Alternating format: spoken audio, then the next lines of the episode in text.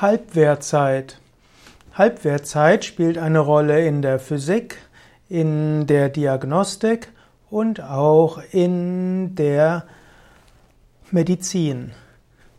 In der Medizin ist der, die Halbwertzeit die Zeit, in der ein verabreichter Arzneistoff oder auch ein Hormon auf die Hälfte absinkt.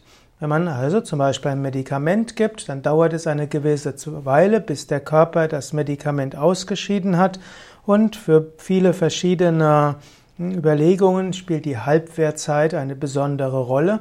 Dann nämlich, wenn nur noch die Hälfte des Wirkspiegels da ist. Es gibt auch die Halbwertzeiten der Diagnose, insbesondere in der Urinanamnese. Das heißt, man untersucht den Urin und äh, die Halbwertzeit ist die Zeit, in der 50 Prozent einer Substanz ausgeschieden ist. Und dann gibt es die Halbwertzeit auch in der Physik. Das ist die Zeit, in der die Hälfte der vorhandenen radioaktiven Atomkerne zerfällt.